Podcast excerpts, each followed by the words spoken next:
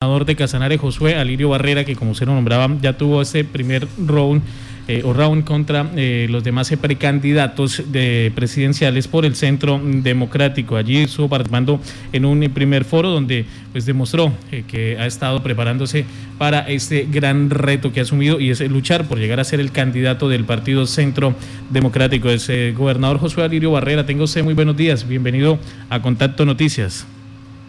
Hombre, buenos días. Un saludo especial para toda la mesa de trabajo y el Estéreo y para eh, todo el departamento de Casanare y los que nos escuchan a esta hora. Bueno, este encuentro fue en el Hotel Tequendama y este es el primer foro de precandidatos presidenciales.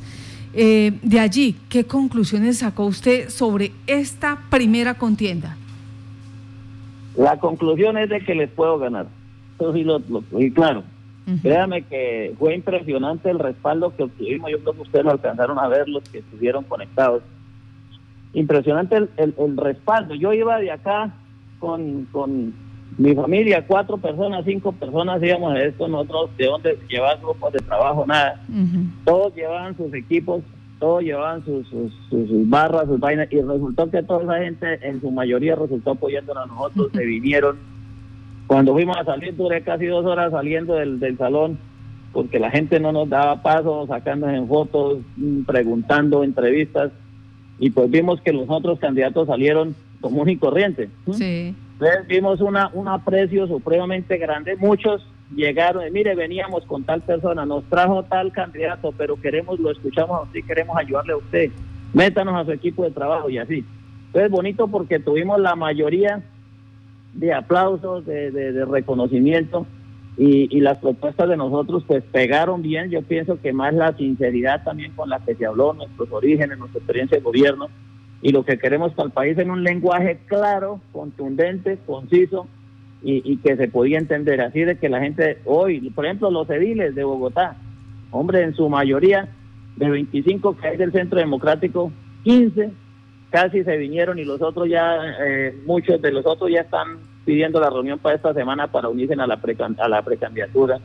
Con, concejales, candidatos al Consejo, candidatos al Senado que estaban, los de la Fuerza Pública.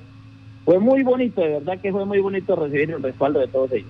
Bueno, haga por favor memoria de esas propuestas que usted hizo, que cayeron pues eh, en gracia y que eso le permitió contar con el apoyo de estas personas, de estos eh, digamos, concejales, líderes juveniles y ahora pues también eh, eh, personas que hacen parte de los diferentes géneros, pero que dicen, vamos a trabajar con Alirio Barrera. ¿Qué fue lo que les propuso?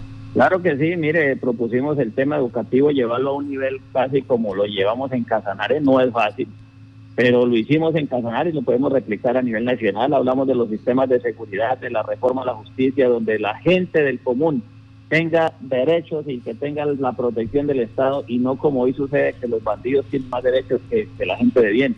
La reforma migratoria para que todos aquellos que vengan a hacer actos delictivos en, el, en, nuestro país reciban todo el peso de la ley.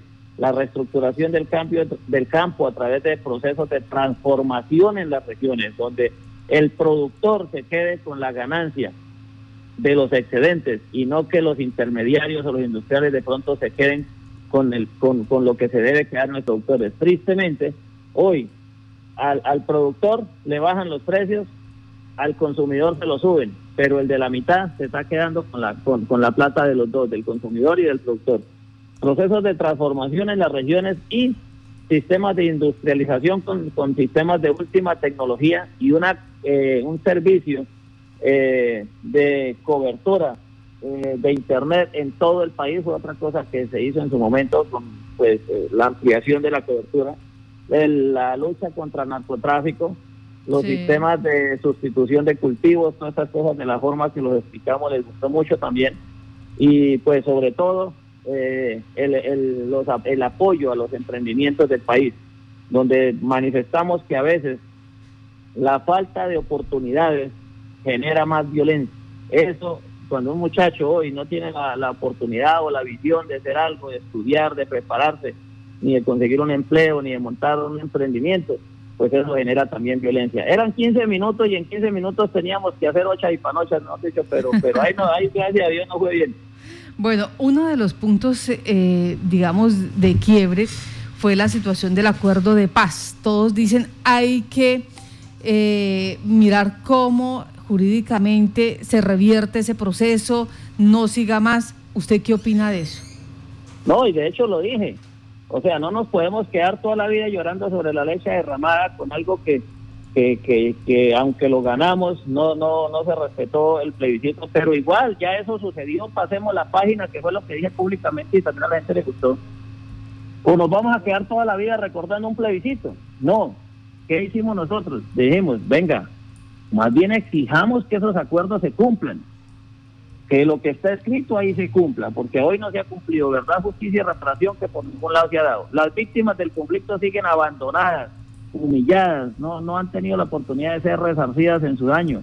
La fuerza pública está desmotivada. Venga, metamos a las víctimas en un nivel mucho más alto, porque hoy eh, es más el presupuesto que hay para reparar a 13 mil reinsertados que para reparar nueve millones de víctimas. Entonces no es justo que esto esté sucediendo. Vienen nueve millones de víctimas a nueve millones, le dejan menos presupuesto que a trece mil reinsertados. O sea, la, el lado del, victimario tiene mil veces más plata que el lado, o más de mil veces más plata que el lado de, de las víctimas. Las personas que hacen parte de la fuerza pública, que también fueron perjudicadas en este tema, también están abandonadas. Es más, ni siquiera les han pagado los reajustes salariales, les den un poco de plata, le dicen al menos páguele lo que se les debe, no, no, no, no, no, no les regalen, ¿sí?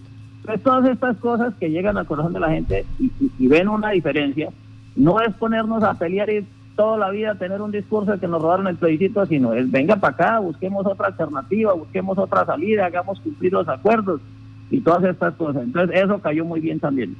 ¿Cuál es de los eh, otros cuatro precandidatos, cuál es el que usted considera que le puede dar la talla, que va a decir, con este es que me toca mirar cómo hago para superarlo y quedar como candidato único?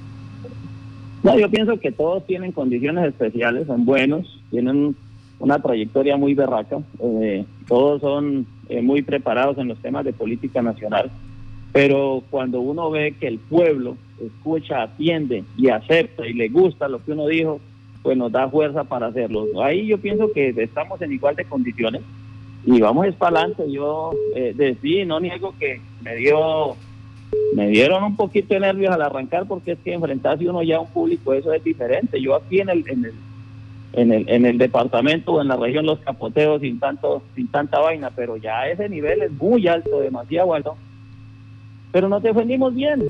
La ovación de la gente, el respaldo de la gente fue impresionante, impresionante, yo no lo esperaba. Mucha gente, mejor dicho, se emocionó tanto que hasta soltó la lágrima.